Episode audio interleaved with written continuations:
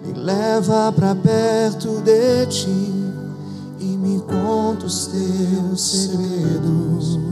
Mateus capítulo 11, versículo 7 diz assim: Partindo eles, começou Jesus a dizer à multidão a respeito de João.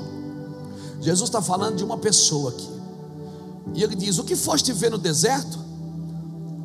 Um caniço agitado pelo vento? Sim. Que foste ver? Um homem ricamente vestido? Os que tragem, trajam ricamente estão nos palácios dos reis.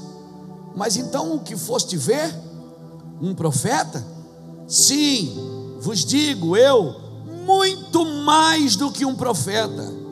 João é aquele a quem está escrito: Adiante da tua face enviou o meu anjo, que preparará diante de ti o teu caminho. Em verdade vos digo que entre os que de mulher têm nascido, não apareceu alguém maior do que João Batista. Contudo, o menor no reino dos céus é maior do que ele. Desde os dias de João Batista até agora, faz-se violência ao reino dos céus, e pela força apoderam-se dele. E pela força apoderam-se dele. Querido, estenda sua mão para cá, me abençoa. Isso, me abençoa. Senhor, usa esse cara, abençoa ele. Isso. Eu recebo essa palavra em nome de Jesus. Receba essa palavra em nome de Jesus. Sim, sim, sim, sim, sim. Eu creio, Senhor, eu creio na tua palavra, que a tua palavra é a verdade. Eu creio nas tuas palavras, a tua palavra é a verdade. Irmãos, este, eu não sei quanto a você, mas eu tenho pensado nisso que este é o momento de buscar a Deus como você nunca buscou antes. É o momento, o momento de buscar a Deus com uma entrega agressiva. Entenda bem o que eu estou falando, porque eu quero falar no seu espírito nessa noite. Amém? Às vezes a gente fica na alma, não fica? Domingo passado eu estava meio na alma, assim, algumas coisas. É, mas hoje eu quero falar no seu espírito, né? quero falar no seu espírito, porque eu sempre que subo aqui no altar e uso o púlpito, eu sempre, uma coisa que eu procuro ser é ser eu. Eu sou assim. Esse sou eu. Eu não vou criar nenhum personagem para gerar expectativa em você, para que você só transfira a expectativa de um ministério para o outro, de um pastor ao outro. Não. Não é pecado ser gente. Eu talvez a Bíblia é tão reveladora que você vai ver coisas na Bíblia, os personagens da Bíblia, todos eles, Deus deixa bem claros as suas mazelas. Para deixar bem claro uma coisa, o seu modelo é Jesus. Amém? Todos os personagens me ensinam, me inspiram, me renovam com a sua vida, me renovam com as suas perseveranças, me renovam com a sua capacidade de recomeço você vai ver na Bíblia muitas vezes, né? Um mentindo, o outro roubando, o outro adulterando, o outro falando demais, o outro tomando um porre. E você vai ver que Deus não escondeu nenhum, Deus não escondeu. Por quê? Porque Deus não tem prazer nisso, Deus não engana. Amém, irmãos? Deus não tem prazer nisso. O que, que eu aprendo aqui? Que quando você é uma pessoa que toca outras pessoas por causa da glória de Deus, você não deve criar expectativa nas pessoas, que elas tenham expectativas em você. Paulo me ensina uma coisa, se eu não me engano, acho que é 1 Coríntios 19. Paulo diz assim: embora eu sendo livre de todos, eu me faço servo de todos. Paulo está dizendo o seguinte: eu para mim conseguir servir você, eu preciso ser livre de você. Eu preciso ser livre da sua opinião, eu preciso ser livre das suas, dos seus elogios e das suas críticas, para que eu consiga servir você. Porque senão eu não vou conseguir servir quem me critica, só vou servir quem me elogia. E há uma coisa que a gente precisa aprender a lidar com isso. Senão a gente só vai servir, amar e abençoar quem ama a gente. Né? E o amor, esse amor à base de troca, irmão, não é um amor incondicional, ágape. O amor ágape é um amor incondicional. Eu não preciso amar para ser amado. Eu não preciso ser reconhecido para reconhecer. Eu não preciso que alguém estenda a mão para me estender. Aleluia. Porque você é, ama pelo amor que Deus derramou no seu coração. Amém? Então eu aprendo aqui que este para mim esse é o momento, irmão, de a gente ter uma entrega agressiva.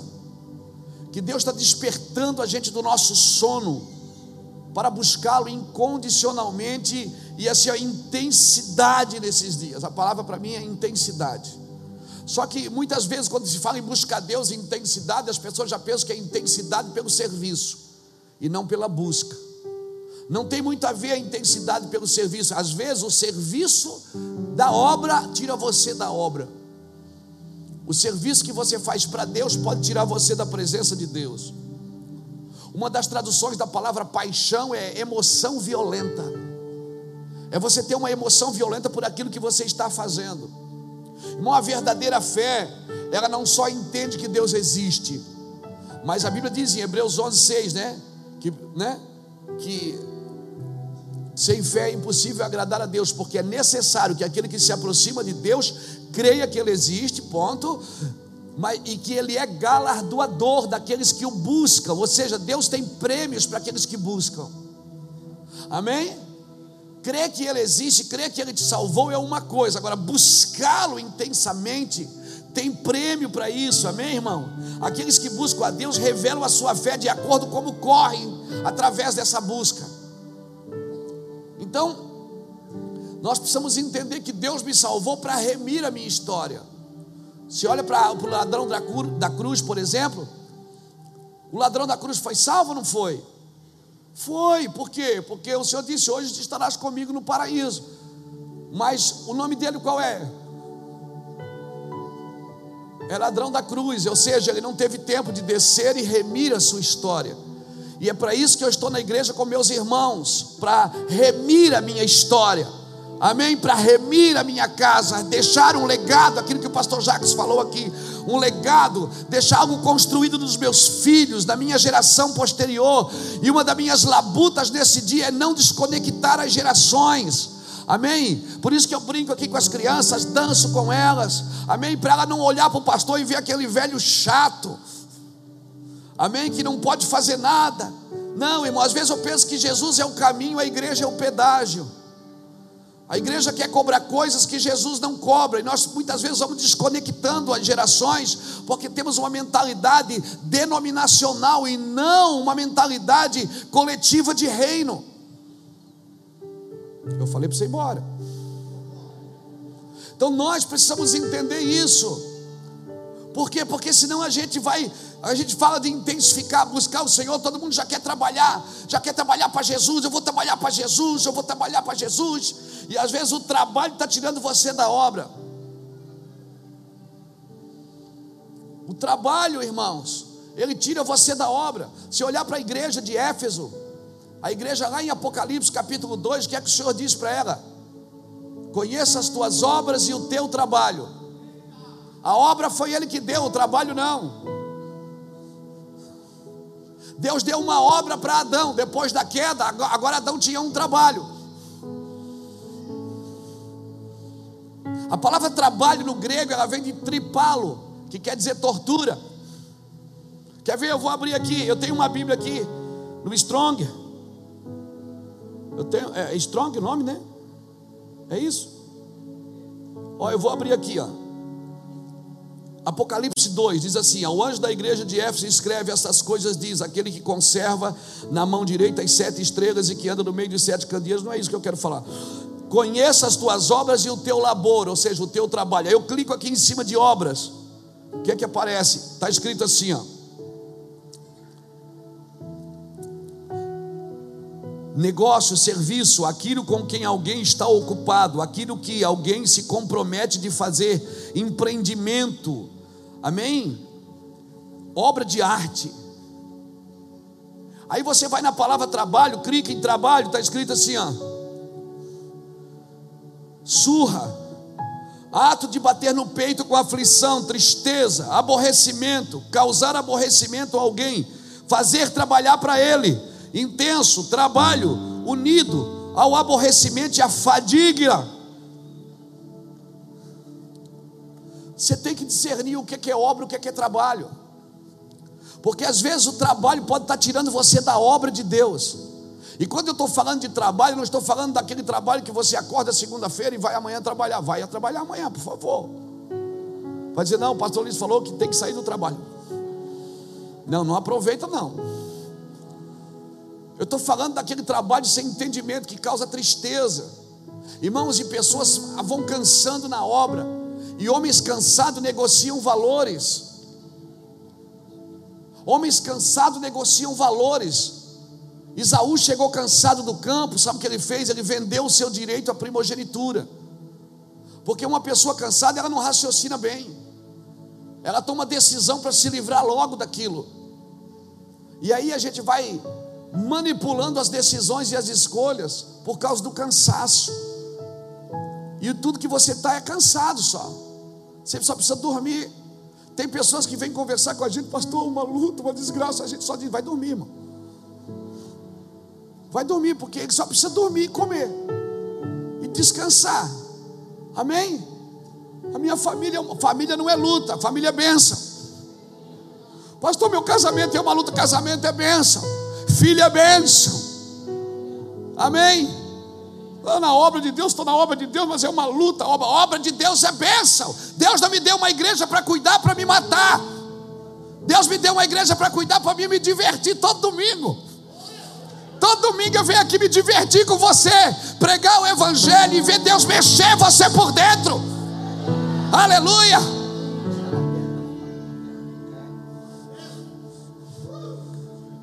Entendeu? Ai, meu Deus, a obra de Deus está acabando comigo. Então não é obra de Deus, foi Satanás que entrou aí. A obra de Deus enriquece e não acrescenta dores. Amém? Se você está cansado é porque você agregou muita coisa a essa obra que não foi Deus que colocou. Aleluia! Dá um glória a Deus aí, irmão. Sim, dá um glória a Deus de crente. Aleluia. Então, no momento que você começa a trabalhar, começa a aparecer um monte de, de vozes para chamar a sua atenção. E aí você precisa dessa violência espiritual, irmão. Essa violência agressiva de ir para um lugar orar e buscar Deus. E dizer mentira dessa pressão. A obra de Deus não faz isso com você, irmão. A obra de Deus, ela não pode deixar você nessa pressão. Essa violência espiritual que eu estou falando, sabe onde ela começa? No lugar secreto. Esse lugar secreto, ele disciplina a sua oração, disciplina a sua adoração, a sua contemplação, a sua meditação. E aí, o que é que acontece? É muito fácil, anota isso, porque isso é sério. É muito fácil você confundir zelo natural com violência espiritual. Você tem um zelo natural pela obra, mas não tem uma violência agressiva no mundo do espírito. Você quer manter tudo em ordem. Está tudo limpo, mas não está organizado. Não está de acordo com o céu. Tem que haver um sincronismo, o que Deus faz e o que eu faço. Jesus pegou os pães para multiplicar, ele chamou os discípulos e disse: Se organizem. Vocês querem que eu multiplique? Então se organizem.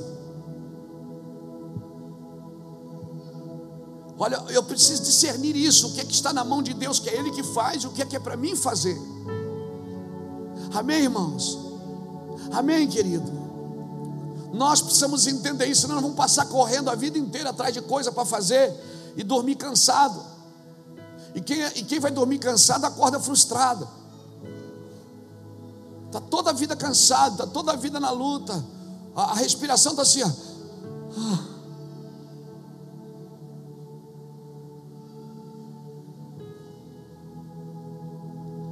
Toda a vida cansada, a vida é uma, é uma desgraça.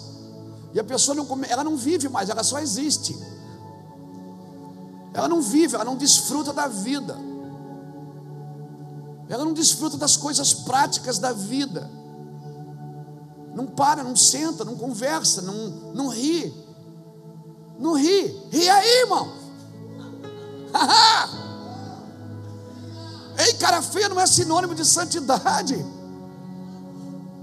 Sinônimo de santidade é você ser resolvido naquilo que Deus colocou na sua vida. Não adianta você mostrar um zelo incrível por Deus, a forma que você adora, a forma que você ora, a forma que você anda. Não, deixa eu derrubar alguns paradigmas aqui, amém? A forma como você compartilha a sua fé, a forma que você fala.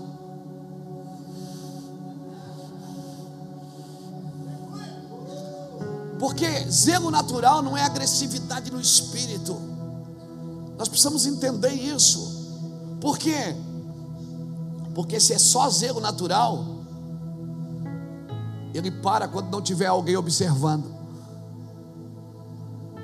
O zelo natural, você tem o zelo enquanto tem gente olhando. Quando não tem gente olhando, que está só você e Deus, você não é agressivo no espírito, você não é zeloso no espírito com Deus. Se não tiver plateia, você não se manifesta. Se não tiver plateia, você é só um vaso vazio. Tem que ter alguém para dizer: Meu Deus, que coisa linda. Não. E essa solidão que Deus vai criando dentro da gente, para a gente voltar a depender só dEle. Amém? Deus vai tirando você do altar público e vai levando para um altar secreto, sem plateia, só para você e ele interagir, bem? Não vai ter ninguém vendo, é só você e ele. Aleluia. Zelo natural, quando não tem ninguém assistindo, para, termina. Mas essa, essa, essa intensidade no espírito não termina nunca. Amém? Amém, querido?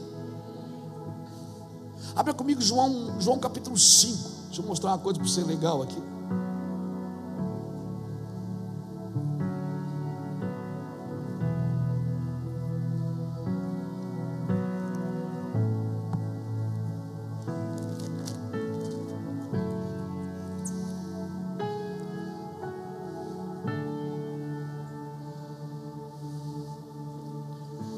João capítulo 5.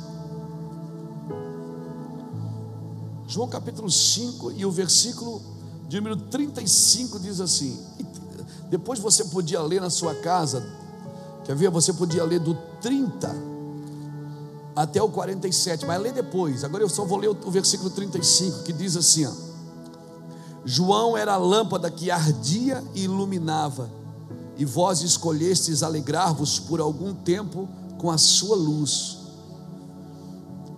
Meu irmão, Deus acendeu um fogo divino dentro do João, levou ele para um, lugar de solidão, um deserto solitário. E as pessoas, elas não iam lá só para ouvir João pregar, elas iam para vê-lo queimar. João ardia, João iluminava ao ponto da palavra que saía de dentro da boca dele, queimava os ouvintes. Irmãos, nós vimos relatos como esse na biografia de John Wesley, a mesma coisa. As pessoas que iam assistir John Wesley dizem que ele queimava e pegava fogo em tudo ao seu redor. E as pessoas questionavam: esse homem repete um monte de mensagem, por que, que vocês vão lá de novo? Porque ele queima. E quando ele queima, tudo que está perto dele queima. Por isso que o Senhor diz: por que, que, você, que, que vocês foram ver no deserto? Ele não diz o que, que vocês foram ouvir. Ele diz: o que, que vocês foram ouvir no deserto? Ele diz: o que, que vocês foram ver no deserto? O que, que impressionou vocês? Foi um homem ricamente vestido? Ele não está dizendo que você tem que botar suas roupas boas fora e morar no barraco. Não, ele não está dizendo isso. Ele está dizendo que assim, o que é que impressionou vocês no deserto? O que é que vocês foram ver? João ardia e iluminava, ele estava dizendo. João queimava, quando ele falava, os seus olhos eram como fogo. Deus acendeu um fogo divino dentro de João e as pessoas não iam só para ouvir, iam ver ele queimar de verdade. Ele diz: Mas vocês se alegram em, em algum tempo com a vossa luz, mas quando você ouve alguém queimando, era para você queimar também. É isso que Jesus está dizendo. Vocês foram lá, ouviram, viram, mas não arderam. Não arderam. Vocês resolveram é, usufruir desse fogo por um tempo. Irmãos, e, e Deus está fazendo isso nesses dias. O profético desses dias não está só falando o profético desse dia está revelando, está se manifestando, está mostrando, as pessoas estão vendo. Aleluia. E é coisa simples. O Senhor está nos ajustando para aquilo que nós temos que nos desenvolver a partir daquilo que Ele colocou em nós. Aleluia! O profético desses dias, eu, eu, eu penso que ele está explicando as realidades de Deus. Irmão, um profético que não explica a realidade de Deus não é profético. É cibernético, estético, magnético, mas não é profético. O profético ele explica, deixa claro a realidade de Deus. O profético traz respostas para você. O profético ele, ele provoca você a dar respostas ou então fazer perguntas corretas. Mas eu fico terrivelmente assustado quando eu queimo num lugar. Às vezes eu vou na nação queimar, porque eu não vou só pregar, eu vou queimar. E aí, quando acabo de pregar, aquela montura de gente gritando, chorando, subindo parede, dando cabeçada, e daqui a pouco, para na minha frente, diz, pastor, faz uma oração especial por mim. Eu digo, ah, você não entendeu nada. Você não entendeu nada. O profético deixa claro, irmãos, porque o profético provoca respostas corretas ou perguntas corretas. Quando você está num ambiente profético, quando acaba a reunião, era para você dizer: Meu Deus, e agora o que eu faço? O que eu faço? O que eu faço? O que eu faço? Quando Jesus teve em Samaria aquela mulher de João capítulo 4, Jesus provocou ela, contou uma realidade da vida dela, o que, é que ela disse? Jesus provocou nela uma pergunta correta. Ela disse: Vejo que tu és profeta. E quando ela viu que ele era profeta, ela fez uma pergunta correta. Ela disse: Onde nós adoramos? Porque o profético tem que provocar em você as diretivas corretas de Deus. Quando a gente fala de profético, profético não é um culto esquisito, é um culto claro. Depois a gente pode ficar esquisito. Ah, porque ninguém aguenta também, né, irmão? Nós tem que dar uma chapadinha, né? Não, tá doido. Eu não é. Você vai na beira da água e não entra, ah, não, aí não. Profético é um culto claro, clareza. Quando você sai de uma reunião profética, você tem destinos para andar, você tem ruas para caminhar, você agora tem raízes sustentando você, porque você tem no que se segurar. Amém? A palavra profética, quando ela é liberada, você tem uma palavra. Não é receber uma palavra e foi trabalhar, não estava nem chovendo. O problema é que muitos estão trabalhando hoje, mas não tem uma palavra. Estão cansando, porque o profético não cansa. O profético é esperançoso. Você tem esperança em avançar. Você vai dormir hoje com vontade de acordar amanhã, meu irmão. Ah, meu Deus, porque amanhã eu não sei o que vai acontecer. Esse entusiasmo, essa coisa gostosa, que ela vai se revelando, vai desencurtinando à medida que você vai entrando. Ah.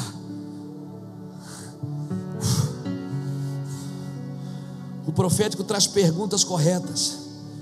Quando uma mulher, em João 4, identificou que ele era um profeta, por causa da clareza que ele trouxe para a vida dela. Ei, ei, ei. Por que, que ela disse: Vejo que tu és profeta? Porque ele trouxe clareza para a realidade dela. Ele disse: Você já teve cinco maridos e o que você tem não é seu. Ela disse: Vejo que tu és profeta. Porque está contando a minha vida. Como é que você traz clareza? Quando Jesus, olha aqui, o profético, ele não aponta só o que está errado ele não traz clareza para denunciar a pessoa errada, ele traz clareza para dizer: Eu conheço a sua realidade, e o caminho é esse. O profético não mostra só os erros, ele mostra o caminho correto. Sim, o que foste ver no deserto? Hã?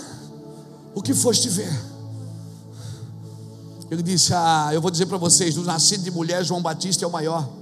Por que, que ele quis dizer isso, que João Batista é o maior? Porque João teve a revelação de quem ele era. Quando ele chegou, João disse: Tu és o Cristo. Eis o Cordeiro de Deus que tira o pecado do mundo. Uau! João não fez milagres, mas ele, teve, ele reconheceu quem Jesus era.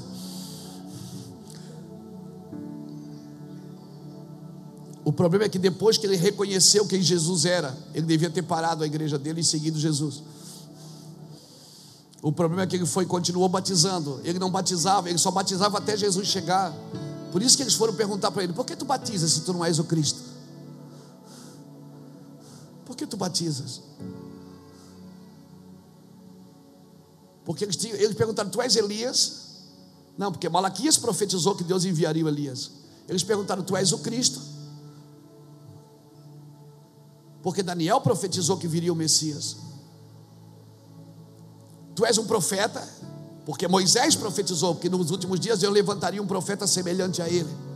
Eles fizeram as três perguntas básicas, porque eram as três coisas que eles esperavam: o profeta, o Messias e o ungido.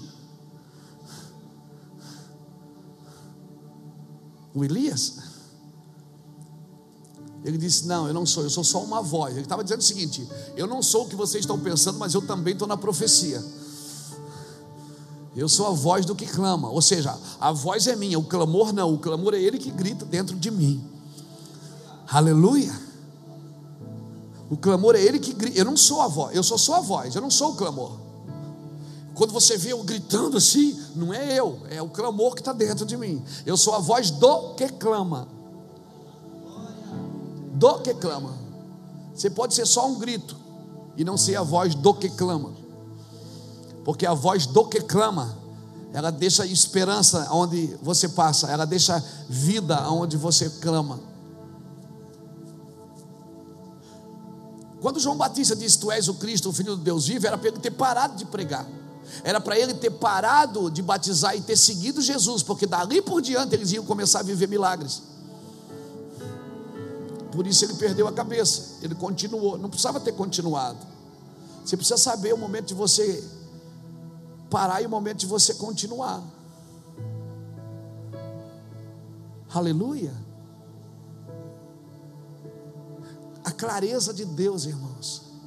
Por que, que dos nascidos de mulher João Batista é o maior? Por quê? Porque João parou na frente de Jesus. Vem cá, pastor, pastor Israel. Parou aqui na frente de Jesus. Jesus parou na frente de Jesus. Jesus disse: João me batiza.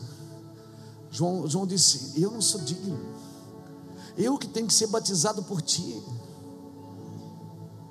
Eu que tenho que ser batizado por ti. Jesus diz assim: ó, convém que a gente cumpra toda a justiça. Sabe qual é a justiça de Deus? É o maior, vai lá, sobe lá no púlpito, tomando o lugar do menor. Quando João Batista, quando Jesus disse para João, convém que a gente cumpra toda a justiça, ele estava dizendo, na justiça de Deus, o maior sempre se coloca no lugar do menor. A justiça de Deus não é buscar seus direitos, é buscar os direitos do menor. Sim, é isso que é a justiça de Deus. Por isso que Jesus cumpriu toda a justiça. Batismo é o que? É sepultamento. O que é que Jesus tinha para sepultar? Jesus foi batizado para honrar a profecia, para honrar a palavra de Deus. Jesus só se submeteu para honrar o outro.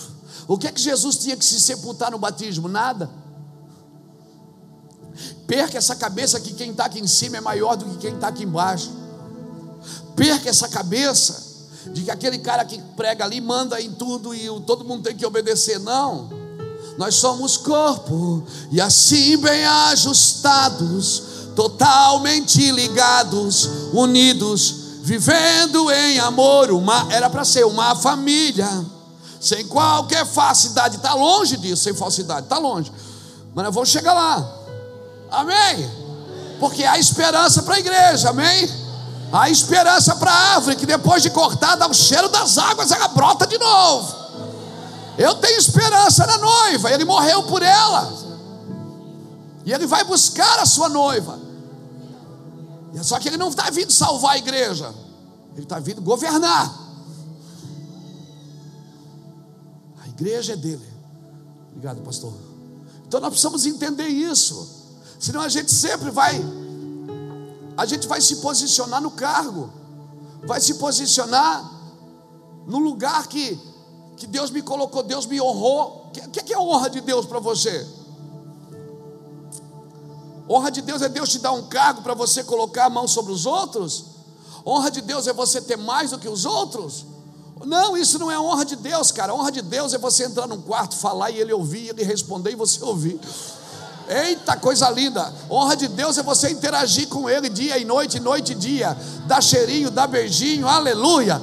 Honra de Deus é você interagir e se tornar um com Ele, aleluia! Quando Jesus trouxe clareza para aquela mulher, contou a vida dela, ela disse: Tu és profeta. Depois que ela reconheceu que ele era profeta, ela faz uma pergunta correta para ele. Ela diz o que? Onde adoramos? Onde adoramos? Ela está perguntando o seguinte: quando você está num ambiente profético, sabe como que deve ser a sua oração? Não é Deus me abençoa. Devia ser Deus o que eu devo fazer. Onde eu devo clamar. Como eu devo me movimentar nesses dias, porque o profético é para alinhar o corpo.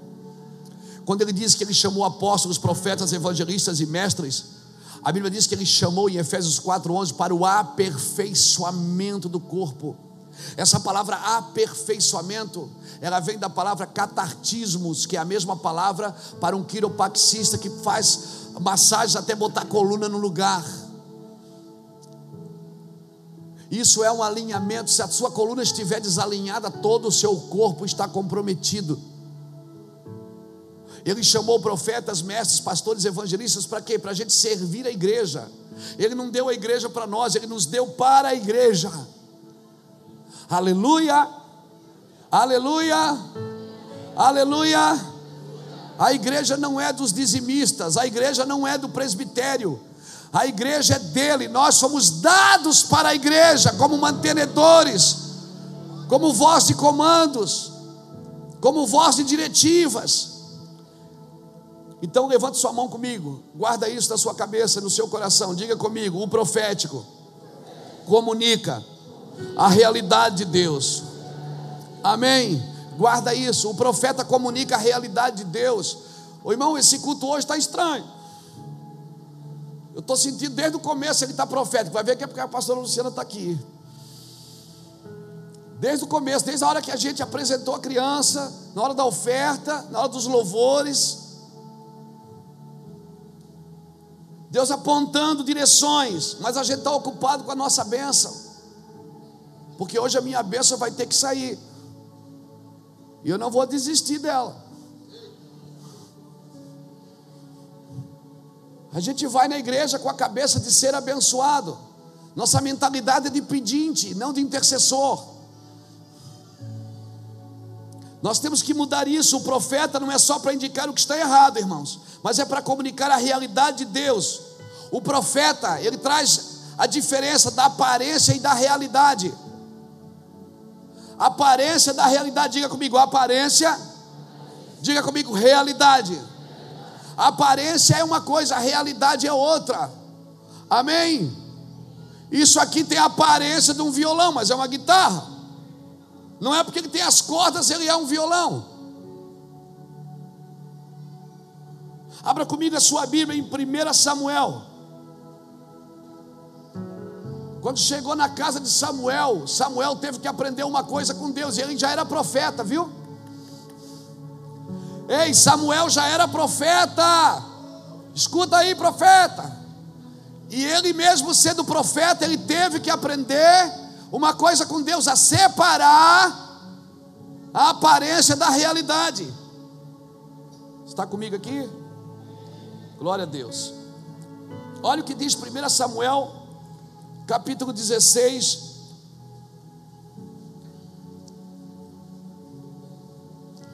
Versículo 1 diz assim: Disse o Senhor a Samuel: Até quando terás pena de Saul, havendo eu rejeitado para que não reine sobre Israel? Enche o teu azeite, o teu vaso de azeite e vem. Enviar-te-ia Jessé, o belemita, dentre os filhos, dentre os seus filhos tenho-me provido de um rei. Disse Samuel: Como irei eu? Ouvindo Saul que eu que eu estou indo ou que eu fui, me matará. Disse o Senhor. Olha o Senhor. Olha. Olha o Senhor dando um jeitinho aqui. Disse o Senhor: Toma contigo um novilho E dize: Vim para sacrificar ao Senhor. Convidarás a Jessé para o sacrifício, e eu te mostrarei que hás de fazer. Ungir-me-ás, ungir, ungir-me-ás a quem eu te disser. Fez Samuel como disseram o Senhor. Olha o Senhor dando um jeitinho. Samuel disse: Como é que eu vou lá? Na, como é que eu vou? Se Saul descobre que eu fui, ele manda me matar. Deus disse: Saul não precisa saber. É, não, é isso que Deus está dizendo no, no, na linguagem Luiz Herminiana. Deus está dizendo: Saul não precisa saber disso. Faz o seguinte: ó, leva um novilho, não conta para ninguém, não fala para ninguém, guarda teu coração. Leva o novilho, vai você quietinho, entendeu? Eu perguntar: o que, é que você está fazendo? Irmão, porque quando ele chegou, nós vamos ler ali na frente. Quando chegava um profeta na cidade, as pessoas corriam para a porta da cidade e diziam: Meu Deus, eles tinham certeza que Deus ia falar. O que, que você veio fazer de paz a tua vida? Eles, não, eu estava passando por ali. Senhor, deu vontade de vir aqui fazer um churrasco com vocês, tomar um chimarrão.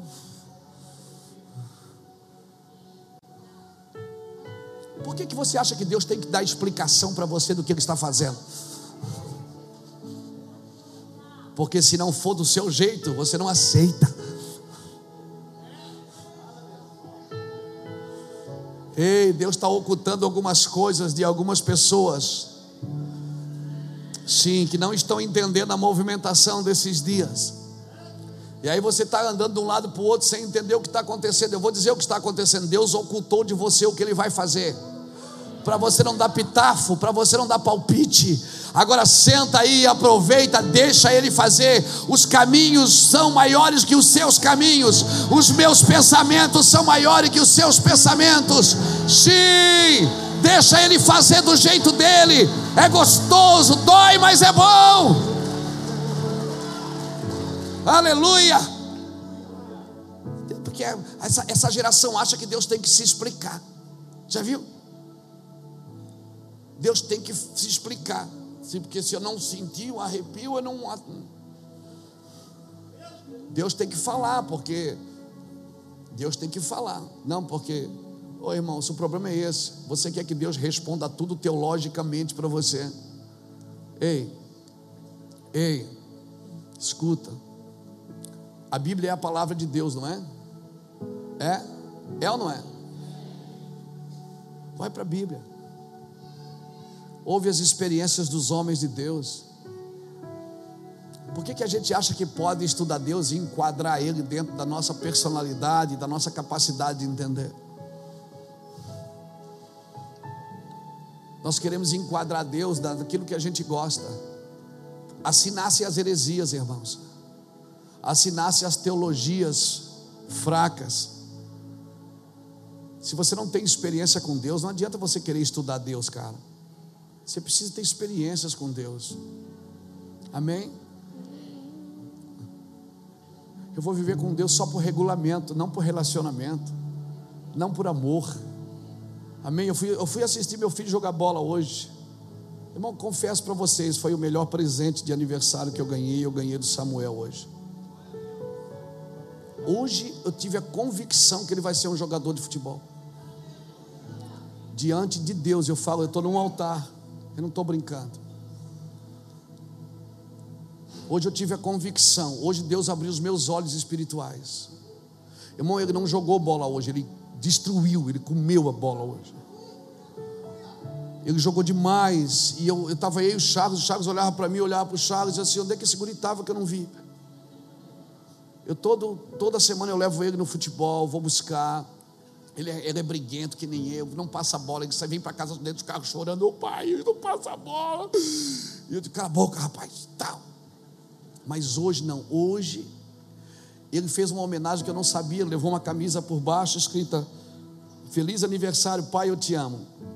Aí ele fez o gol, veio no alambrado assim, tirou a camisa. Eu achei o máximo aquilo. Irmãos, é sério, tem hora que você começa a enxergar com os olhos espirituais algumas coisas. Eu, eles, hoje eles jogaram um campeonato, ele foi, tiraram o primeiro lugar, ele foi o melhor time, o melhor jogador do campeonato, ele fez oito gols. O time dele fez dez, dos dez ele fez os oito. Irmão, ele jogou demais, assim. Estou falando, não é porque é meu moleque, não, não é porque é meu menino, não, mas ele jogou muito. Eu fiquei assustado. Eu já pensei na minha aposentadoria. na hora eu pensei na minha aposentadoria. Irmão, ele jogou demais. O time estava bom, mas dois meninos assim jogaram muito. Foi ele e o goleiro. Que o menino congrega aqui também. Tinha que ser daqui, né, irmão? O Pablito. Foi muito bom. Eles jogaram demais os meninos, irmão. É sério. E, e, aí eu vim para casa, eu estava eu tava, eu tava vislumbrante, porque todo jogo que eu vou com ele, eu volto brigando com ele, discutindo, porque ele é briguento, ele quer, ele quer, ele, ele é competitivo, mas ele tem uma personalidade muito forte. Eu sei que agora dá trabalho, mas um dia vai ser bom. E eu desafio ele, e desafio, e ele faz tudo certo, não foi, deu tudo certo, depois eu digo, Deus, menos aquilo. Eu vou desafio, provoco ele a melhorar sempre. Mas hoje eu tive a convicção, porque eu vejo que tem momentos certos que Deus abre os seus olhos espirituais para ver algumas coisas que você não vê debaixo do seu nariz. Hoje Deus começou a me dar estratégia, faz isso, faz aquilo, investe aqui, investe ali, chama alguém para fazer isso. E Deus começou para, sabe quando Deus, Moisés, Deus falou que eles iam construir o tabernáculo, Deus chamou, chama aquele cara para construir, pega esse pano. Foi assim, hoje com Samuel, enquanto eu assistia a ele, eu viajava, cara. Eu sei que talvez isso foja, foge, foja não existe, tá? É foge.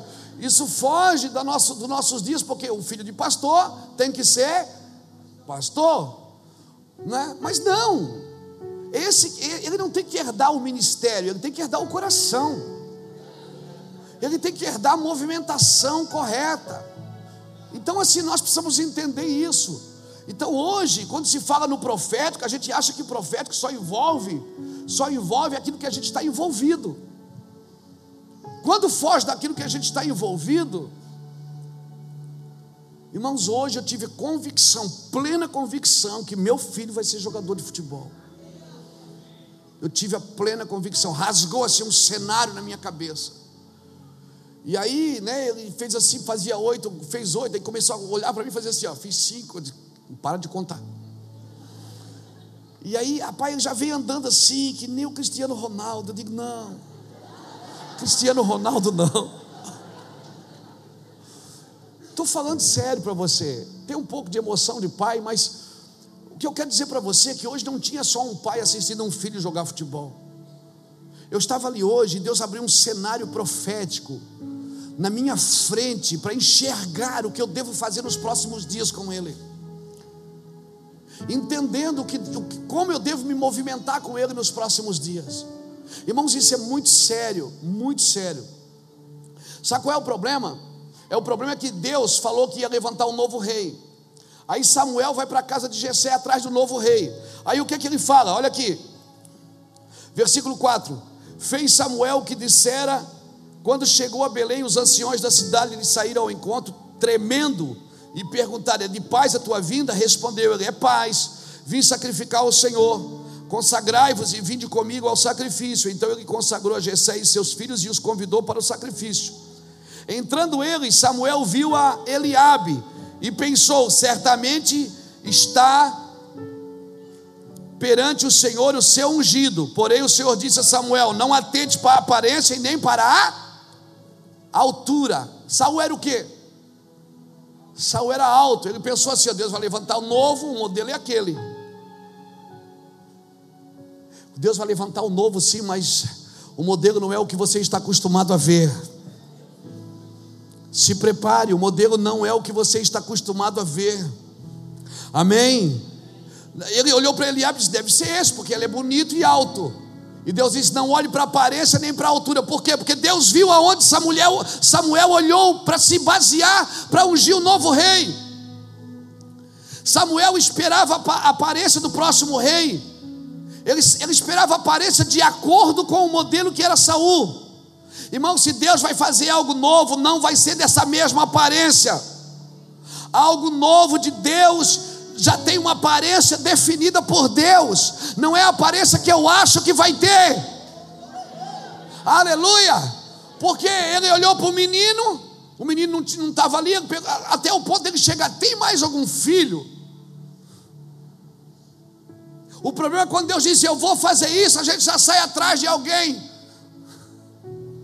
Porque a gente pensa que a mudança é rápida, a mudança não é rápida, ela é progressiva, ela desenvolve.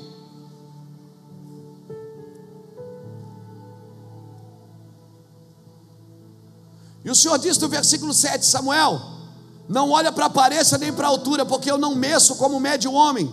Eu olho para o coração, eu prefiro treinar leais do que talentosos.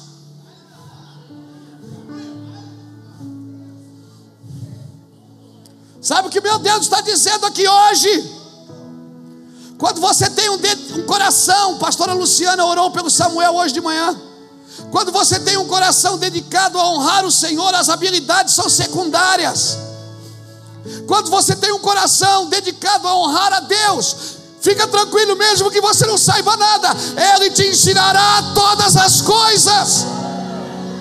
Se o seu coração está dedicado a honrá-lo, a honrá-lo por tudo que você faz, por tudo que você tem, por tudo que você é, ele diz: Filho meu, dai-me o teu coração. Ele não diz: Filho meu, dai-me o teu serviço. Filho meu, dai-me a tua inteligência. Filho meu, me dá a tua produtividade. Filho meu, me dá a tua obra. Não, ele diz: Me dá o teu coração e deixa o resto comigo. Deixa que eu faço. Eu só quero o seu coração, eu não quero a sua habilidade. Eu vou te treinar, eu só quero o seu coração. Se você tem um coração dedicado a honrar a Deus, Ele vai te ensinar todas as coisas. Por isso eu falo para você: eu prefiro treinar os leais do que os talentosos. Eu não estou menosprezando os talentosos, eu estou dizendo que uma coisa não substitui a outra porque é Deus que te capacita, Ele te dá um chamado, te dá a vocação e para cumprir o propósito. Todo mundo tem um chamado, se entender o chamado, vai desenvolver a vocação e vai cumprir o propósito. Ninguém, não, ninguém aqui, será que eu tenho um chamado? Tem. Mas é para a igreja? É, a igreja. Não significa que você vai estar aqui em cima, porque você tem que ter a mentalidade de ser a igreja, não de ir à igreja. Significa que você pode ser uma obra de Deus lá no trabalho, lá onde você está, a mão de Deus, o pé de Deus, os ouvidos, os olhos, você é, é a interação de Deus aonde você está. Amém, irmão? Chega de competência sem desenvolver a consciência. Chega dessa competência. Porque a, a competência, ela está atrelada ao mérito. Uma palavra que o Felipe usa muito aqui, meritocracia.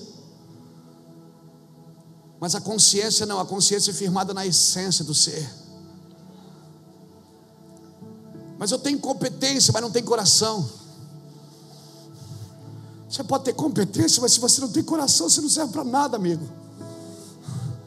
O que, que eu faço, Senhor, para te servir? Vai vendo tudo que tu tens. Por quê? Porque teu coração está firmado nisso. Se o coração não tivesse firmado aquilo, Jesus não pediria nada para ele vender. Vai vende tudo que tu tens e dá aos pobres.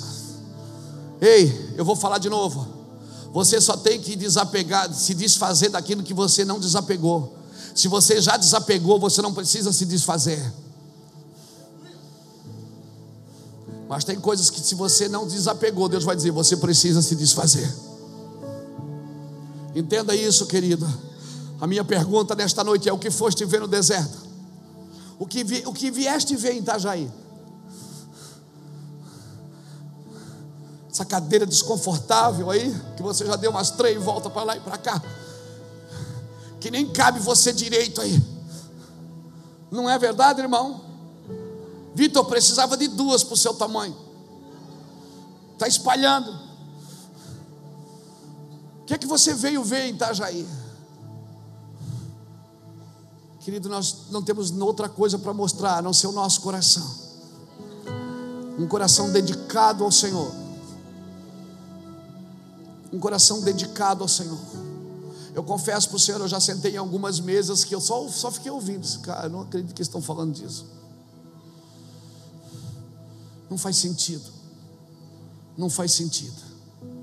Competência está atrelada ao mérito, à meritocracia, mas a consciência está firmada na essência.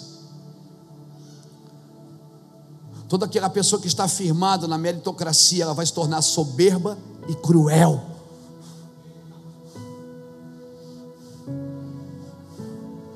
Ei, as suas habilidades, as habilidades que Deus te deu é para facilitar a vida dos outros, irmão.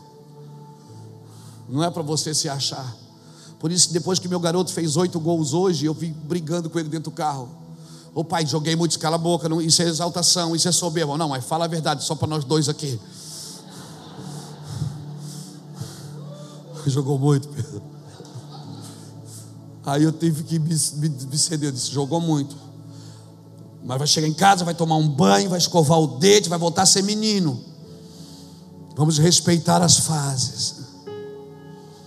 Problema é esse, é que às vezes você tem duas, três, quatro, já sabe algumas coisas.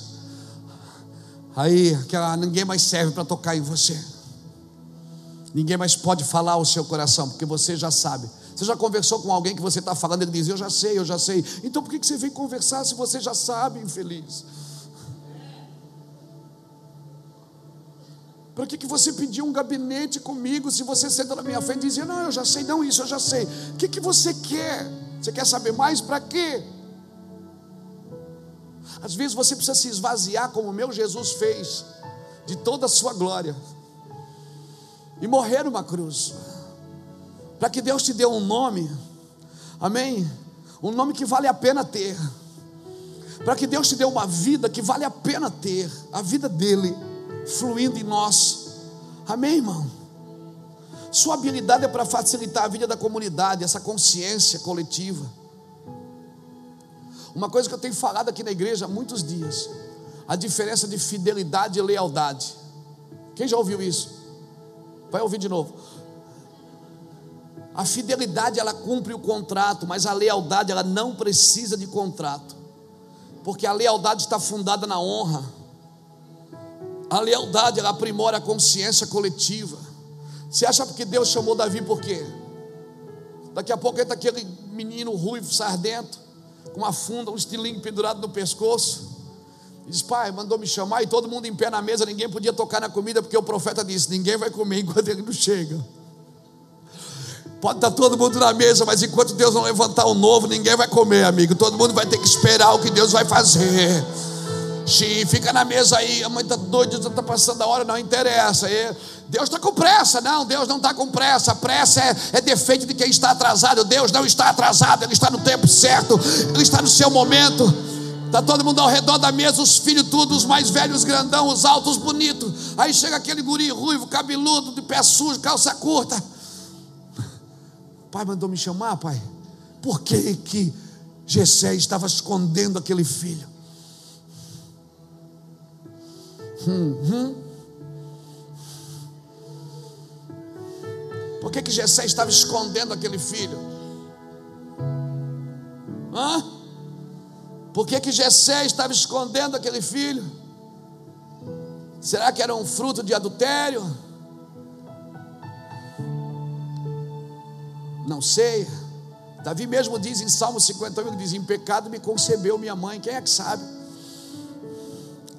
Mas aquele filho não estava na hora do sacrifício. Deixa eu te falar uma coisa: quando Deus te acha, ninguém mais te esconde, amigo. Quando Deus te esconde, ninguém mais te acha, mas quando Ele te acha, ninguém mais te esconde. Então você precisa discernir se você está sendo escondido por Deus ou achado por Deus. Descansa seu coração, amém? Por que, que Deus chamou aquele cara? Porque ele tinha uma consciência coletiva. Davi ele tinha uma consciência coletiva. Leia aí, abra comigo a sua Bíblia aí, abra comigo. 2 Samuel, capítulo 5, versículo 12.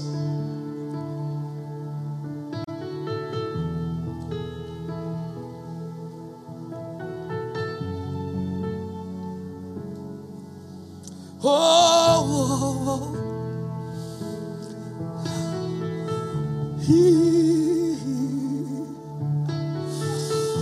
Olha o que diz 2 Samuel, capítulo 5, versículo 12. Não, isso é muito forte, irmãos.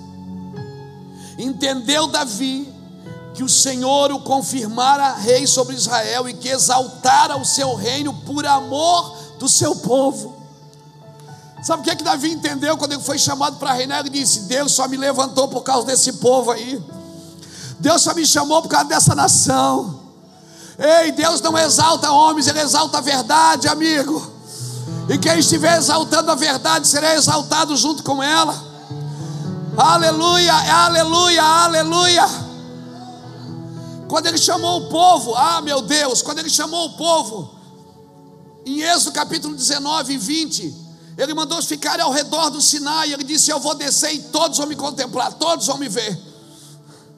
Ele desceu quando houve um clangor de buzina, as trombetas trocaram, a terra estremeceu. Ele desceu para todos, mas todos não quiseram. Saiu todo mundo correndo para a tenda, ficou só um homem, Moisés, no meio do povo de Deus. E Deus disse: Entra aqui, Moisés. E o povo dizia: Fala tu, Moisés, com a gente, nós ouviremos, mas não fale Deus para que não morramos. Deus já tentou vir coletivamente, e o povo não quis. Agora, sabe o que ele está fazendo? Através de Jesus, ele veio por um homem que tinha um coração coletivo, que tinha uma mente coletiva.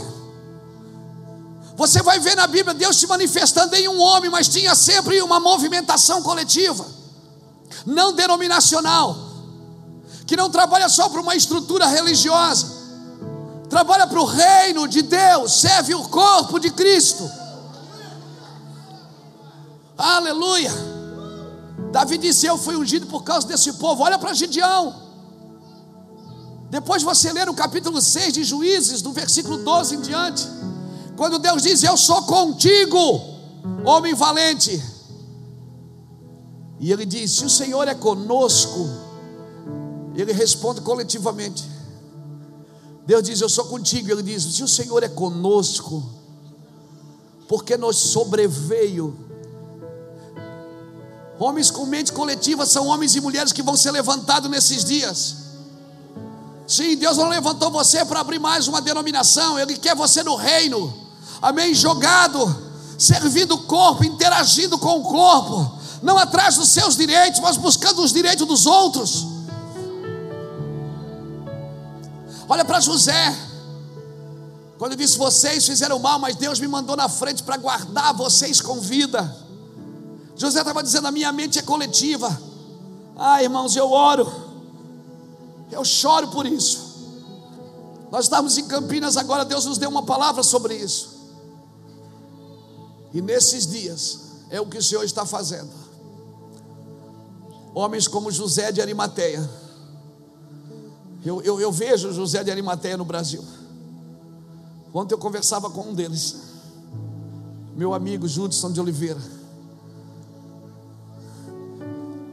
Reia, Jesus andou, todo mundo que seguia Jesus, Jesus dizia: O que tu queres que eu te faça?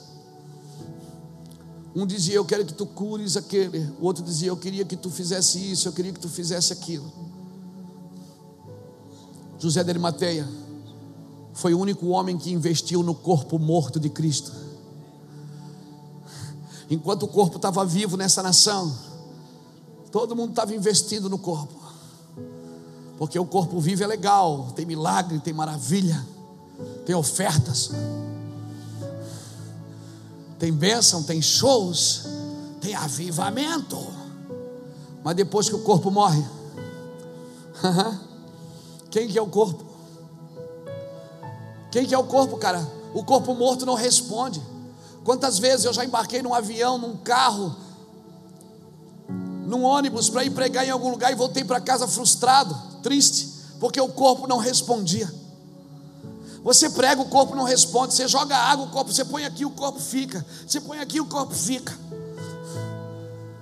E Deus dizendo: investe no corpo, vai estar tá morto. Eu, eu, vejo que Deus está levantando homens e mulheres nessa nação que estão que investindo no corpo morto. E eu quero dizer: você que investir no corpo morto, você vai desfrutar quando o corpo ressuscitar. Só investe no corpo morto quem acredita que ele vai ressuscitar.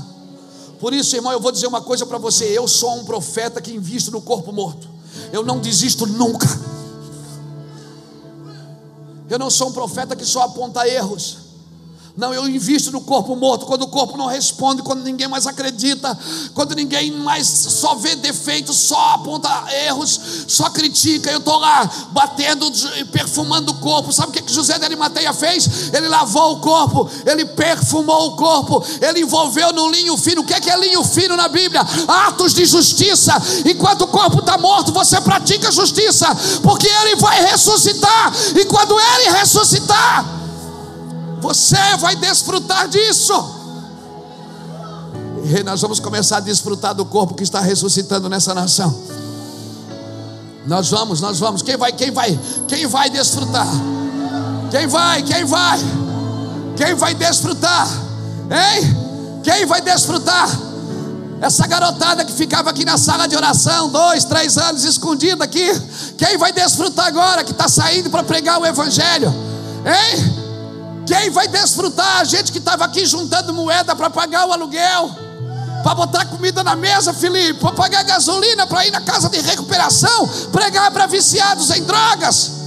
Corpo morto ninguém quer, mas só investe no corpo morto quem acredita que ele vai ressuscitar um dia. Aleluia. Tem alguém comigo aqui? Não, levanta sua mão e solta. solta sobre mim. Meu coração. Sim. Eu resistirei, eu não controlarei. Eu quero mais de ti, Deus. Eu quero mais de ti, Deus. Eu sou profeta um do corpo morto. Coração, eu não resistirei, eu não controlarei. Eu quero mais de ti, Deus. Mais de ti. Senta aí, senta aí, senta aí, me dá 10 minutos.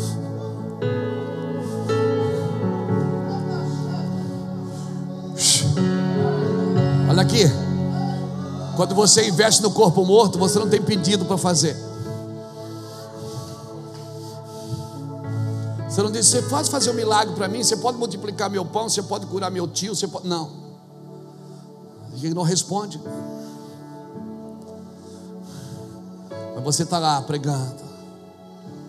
Todo domingo. Quantos domingos eu já subi aqui que as pessoas dizem assim, pastor já percebeu que a igreja está diminuindo? Eu digo, claro, o corpo está morrendo. Vamos continuar. Você percebeu que as pessoas está entrando menos oferta? Percebi, não se preocupe, vamos embora, continuar. continuar. Já percebeu que você viu que a, o diabo está atacando? Esse é o trabalho dele, é atacar, o meu é pisar na cabeça dele. Vamos embora, vamos continuar. Profetas desses dias estão queimando. Por favor, os profetas desses dias, eles têm que ter esperança que o corpo já começou a se movimentar. Vai aparecer logo. Se prepare. Se prepare.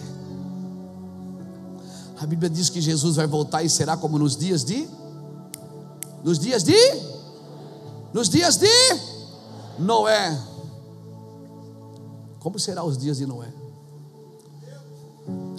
Deus diz para Noé assim: Noé, faz uma arca.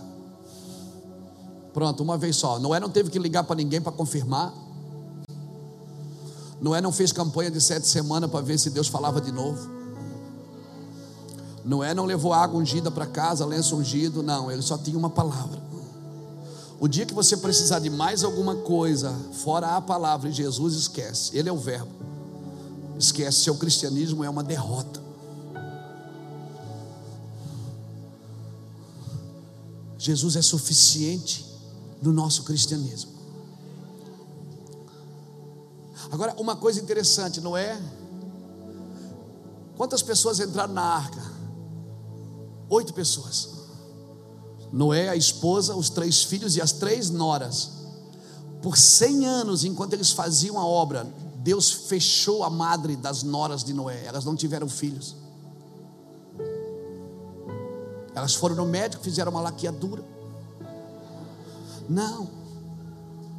Por que, que Deus cerrou a madre? Enquanto seus maridos faziam a arca. Por que Deus cerrou a madre das noras de Noé?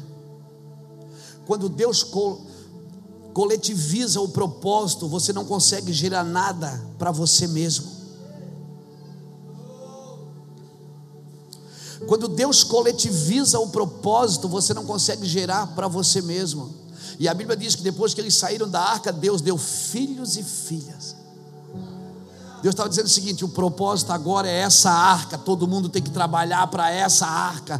Quem vai ser salvo tem que ser por essa arca. Não, mas eu tenho um ministério, então se exploda para o outro lado, aqui é na arca. Não podemos estar mais na mesma causa, na mesma casa, se não temos a mesma causa. Sim, Deus vai ser ramado de algumas coisas da gente. A gente pensa, mas por que, que não funciona? Por que, que não está dando certo? Escreve. Ontem o Reuel foi lá em casa, né? Eu mostrei para ele os meus cadernos de mensagem. Eu disse, eu já preguei isso tudo aqui, desde 1996. Mostrei as minhas fitas cassetes. Vocês não sabem o que é isso, é bom demais. Minhas fitas cassetes, caminha, eu de terno e gravata debaixo de uma luz assim, ó. Parecia São Francisco de Assis.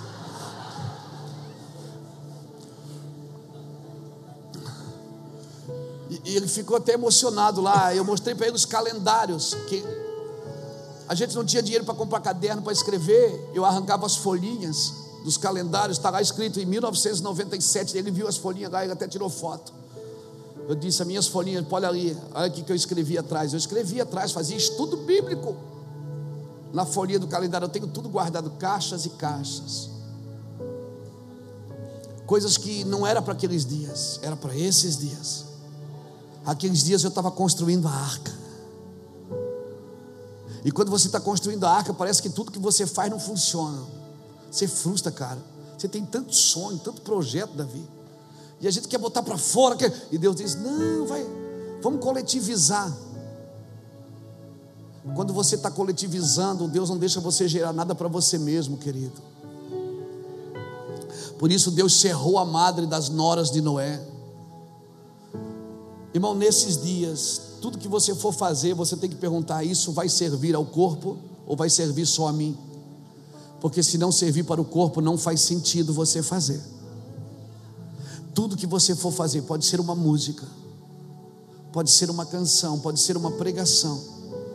Tudo, se não tem a ver com o corpo, todos estamos focados. Os dias de Noé, por isso que será dias de conflitos familiares Jesus disse em Lucas 12, 48 e 53, eu preguei domingo passado. Ele disse: não penso que eu vim trazer paz na terra, eu vim atear fogo na terra. Estarão cinco numa casa, três contra dois, dois contra três. Por quê? Porque se não coletivizar, um vai puxar para um lado, outro vai puxar para o outro. Eu vim trazer fogo. Eu vim trazer fogo. Chega, irmãos. Nós não podemos mais viver uma vida de prazer sem responsabilidade. Lembra daquele cara, Onã? Gênesis 38, lembra? Que ele casou com a sua nora, com a sua cunhada, a esposa do irmão mais velho, lembra disso? Judá tinha três filhos, Er, Onã e Selá. Está na Bíblia, depois você lê. Depois você lê, está em Gênesis 38. Judá tinha três filhos, Er, Onã e Selá. Er era casado com Tamar, e a Bíblia diz que Er era endemoniado, fazia coisas erradas. Deus o matou. E a cultura deles era o seguinte: quando o primogênito morria, se o primogênito morria, a cunhada tinha que casar com outro irmão, e ele tinha que coabitar com ela para gerar filho nela, para deixar como descendência para o seu irmão mais velho, para não quebrar a linhagem do irmão mais velho. E o outro irmão que ela se casou era Onã. E a Bíblia diz que Onã coabitava, ou seja, tinha relações sexuais com ela, mas jogava o sêmen em terra, para que ela não tivesse filho, porque a Bíblia diz assim: ó, porque Onã sabia que o filho não seria seu. Tem gente, irmão, que não faz nada se ele não tiver benefício com aquilo. E a Bíblia diz que Onã jogava o sêmen em terra. E por que Onã jogava o sêmen em terra? Porque o filho seria do irmão mais velho. Quando eu entendi isso pela primeira vez, eu surtei, eu preguei isso num congresso de pastores no Rio de Janeiro, eu não terminei. eles vinham gritando para frente. Eu preguei sobre a síndrome dos onanitas. Porque veja bem, Deus o matou. Por que, que Deus matou Onã? Porque Jesus é descendente de Judá. Toda vez que Onã jogava o sêmen na terra, Onã atrasava a chegada de Jesus na terra. E Deus não vai parar numa geração que tem prazer sem responsabilidade. Deus matou Onã. E aí eu fiz um paralelo com os dias de hoje. Quem é meu irmão mais velho, o primogênito de toda a criação?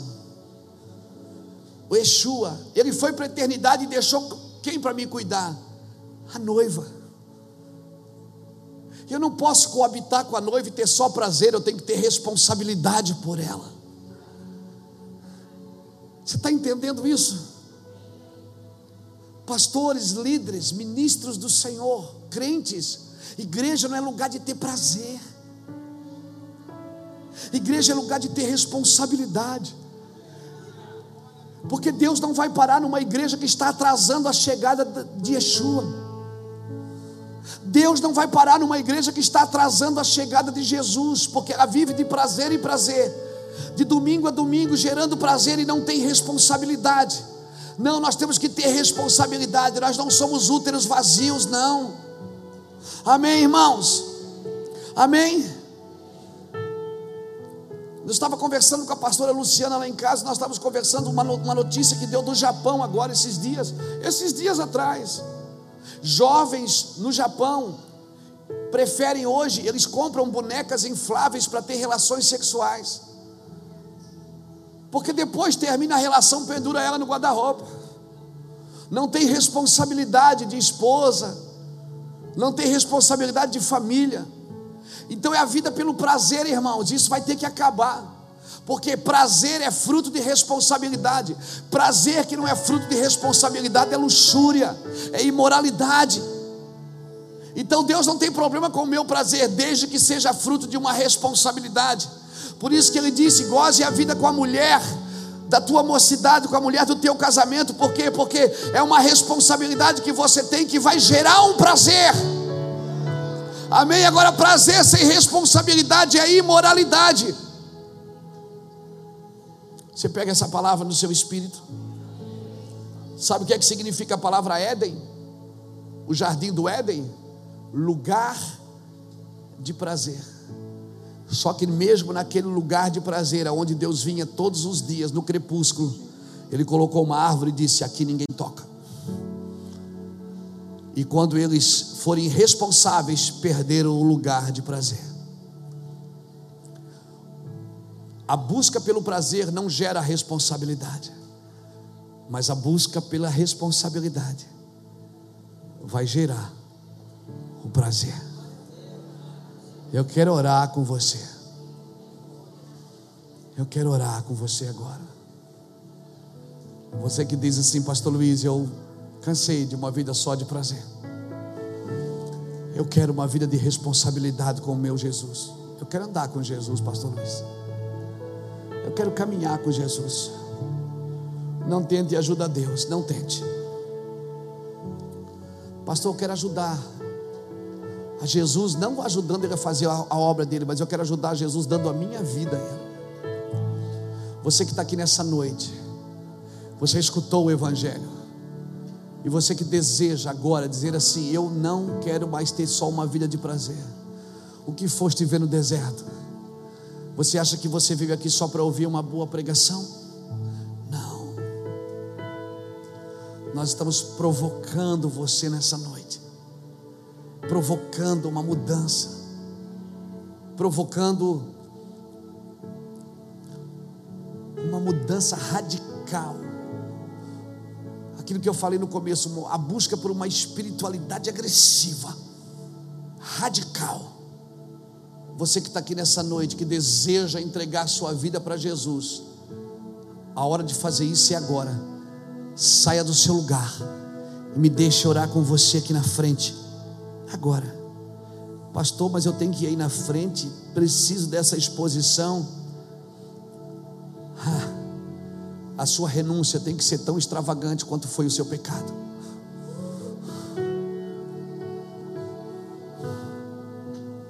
Se você deseja, sai do seu lugar e diga: Eu quero Jesus na minha vida. Eu quero mudar de vida. Chega-se de só prazer. Eu quero mudar de vida. Amém, querido.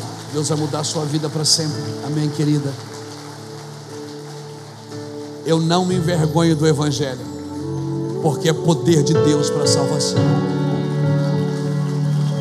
Deus te abençoe, querido. Deus te abençoe, querido. Quem tem promessa, irmão, quem tem selo, não consegue viver longe.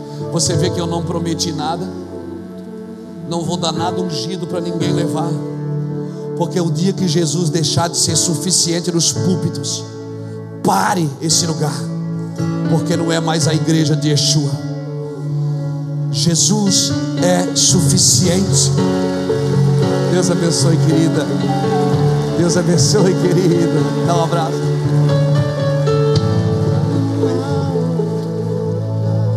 O dia que Jesus deixar de ser suficiente no púlpito, então não é mais evangelho que nós estamos vivendo, é qualquer outro entretenimento. O evangelho não é entretenimento. Vem cá, querida. Deus abençoe sua vida. Deus vai mudar sua vida, amém? Você crê nisso? Aleluia. Vem cá, querida.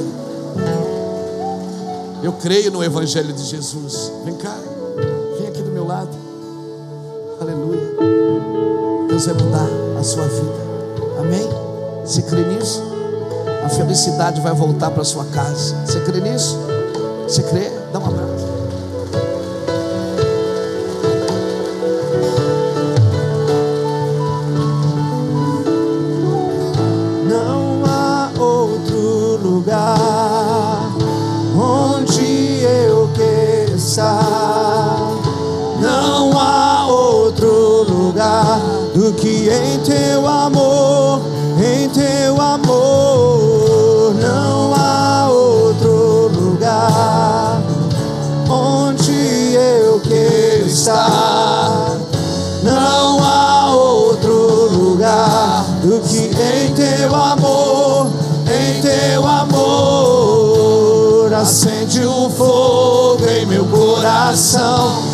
Não resistirei, eu não controlarei.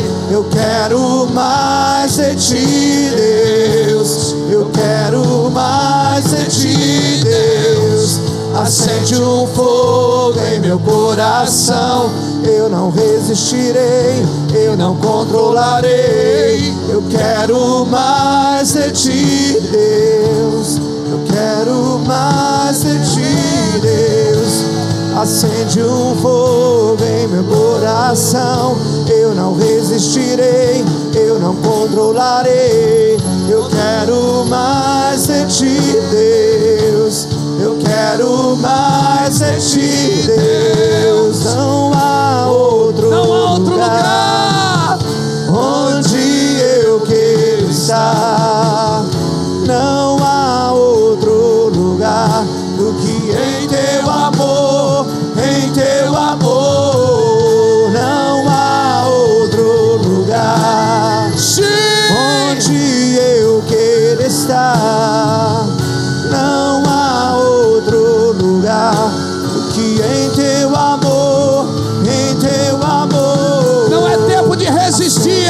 De se render. Coração, eu não Não é tempo de guerrear, é tempo de se entregar.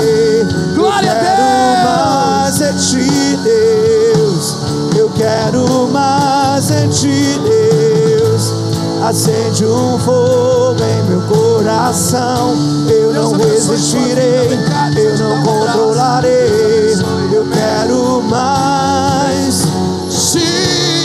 Eu quero mais de ti. Sai do seu lugar, vem aqui abraçar ele, gente. um fogo em meu Vem cá, coração. Eu não resistirei, eu não controlarei. O evangelho me constrange, o seu amor me constrange. Eu quero O seu amor me mais. Deixa queimar, deixa queimar.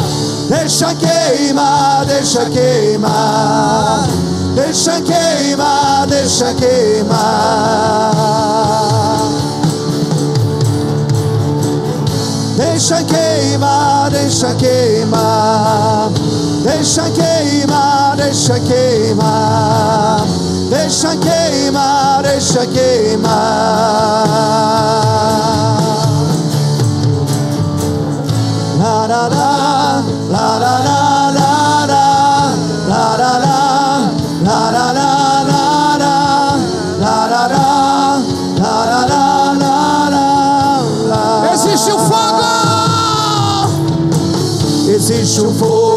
enterrada em meu peito, que não me dá descanso.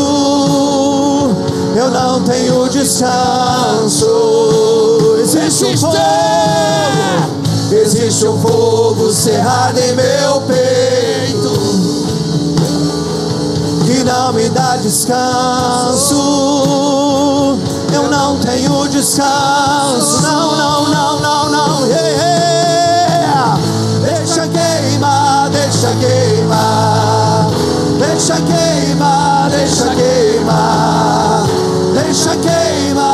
deixa queimar. Oh, deixa queimar.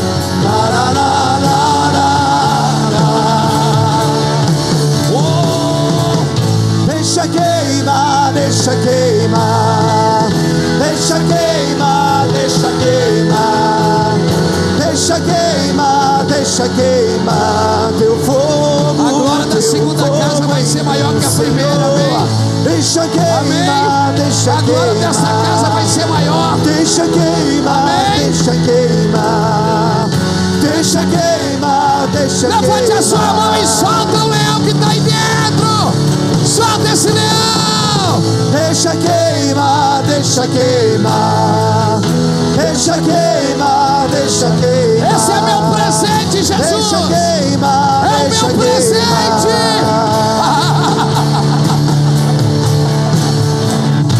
da da da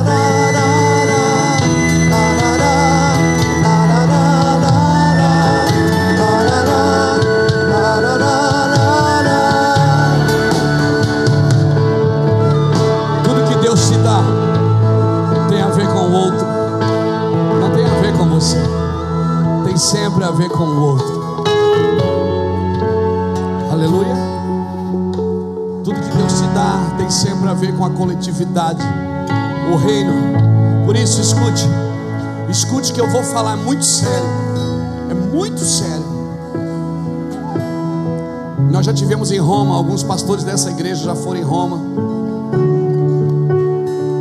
Já fomos em alguns lugares históricos do mundo. E um dos lugares que me comoveu muito, nós fizemos uma reunião de oração lá dentro, choramos, foi o Coliseu. O Coliseu em Roma. Que foi erguido com um único objetivo: divertir pessoas desinteressadas e matar os verdadeiros cristãos. Penso, o que eu vou falar é muito duro e muito sério, mas é o que eu penso. Depois você julga no seu espírito. Um templo, um templo que não tem uma mentalidade, uma igreja que não tem uma mentalidade corretiva de reino. O propósito dela é o mesmo que o do Coliseu. Divertir os, desinter... divertir os desinteressados e matar os verdadeiros cristãos. Sim.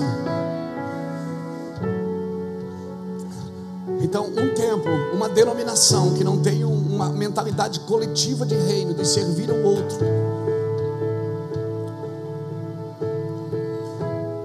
Ela tem o mesmo propósito, o mesmo fim que o Coliseu em Roma. Que é divertir desinteressados e matar os verdadeiros cristãos. Por isso, irmãos, nós não podemos ter uma mentalidade só denominacional. Nós nos reunimos aqui no domingo para segunda-feira ir lá para a rua, ir para o mercado de trabalho, ir para a faculdade, ir para amanhã alguém vai pegar o ônibus aqui, vai pegar sua bisa, sua moto, vai trabalhar, vai estar no meio de pessoas. Lá você tem que queimar, é lá que você tem que fluir. Amém? É lá, aqui é fácil, aqui todo mundo um abraço o outro, Pai, como é precioso, irmão, estar bem junto aqui, mas é lá. É lá onde você está trabalhando, onde as pessoas falam palavrões, onde muitas pessoas convidam você para o pecado, convidam você para as orgias. E aí você diz: Ah, cara, é tão difícil. Não, é difícil porque você está mais lá do que aqui. Se você estiver com Deus, cara, você vai queimar no Egito, você vai queimar em Babilônia. Você vai ser um José, você vai queimar na casa de Potifar, você vai queimar na cadeia, você vai queimar em qualquer lugar que você estiver. É um deserto? É, mas o que você foste ver? O que foste ver no deserto? Foste ver um homem. O que, que impressionou aquele homem? Por que, que Jerusalém saía das sinagogas? Ia lá ver aquele homem, vestido pele de camelo. Cara esquisito, vestido roupa esquisita, comendo comida esquisita. Mas o que, que tinha aquele homem que as pessoas diziam: Nós queremos isso. O Evangelho, irmãos, não é facilidade. O Evangelho não é para deixar a sua vida, como disse o pastor Jacques, na hora que fez a oferta. Eu estou prestando atenção, estou lendo esse culto desde a hora que começou. Não é para melhorar a sua vida na alma. O Evangelho não é para você agora embarcar no seu carro e dizer, ah, cara, estou mais aliviado. Não, nós não somos Epocler que alivia você. Não, o Evangelho é você sentar no carro agora, cara, e voltar para casa e fazer um e fazer um pente fino na sua vida e dizer, cara, isso eu preciso mudar. Isso eu preciso melhorar. Evangelho, irmãos, é um aprimoramento da consciência coletiva. Para isso eu vou na igreja. Estenda a mão para cá, vamos orar por eles. Já passamos do horário. É que a gente não tem horário, perdão. Senhor, eu quero orar por essas pessoas. E eu quero dizer que elas são o meu presente de aniversário hoje, Senhor. que o Senhor desembrulhou aqui nessa noite. Sim, Senhor, elas são o nosso presente de aniversário. Porque é para isso que vale a minha vida, para mais nada serve, Senhor. Não sirvo para mais nada a não ser falar do seu amor. É só para isso que eu nasci, Senhor. E é assim que eu quero viver até o fim dos meus dias aqui na terra. Nós queremos louvar o Senhor, queremos glorificar o Senhor. Abençoa essas famílias, Senhor. Abençoa esses homens e essas mulheres. Que eles tenham vida plena contigo nesses dias. e que teu nome seja glorificado na vida deles. Aplauda o Senhor pela vida deles. Se carreguem deles, por favor. da da da da, la da da, la da da da da, la da da, la da da da da.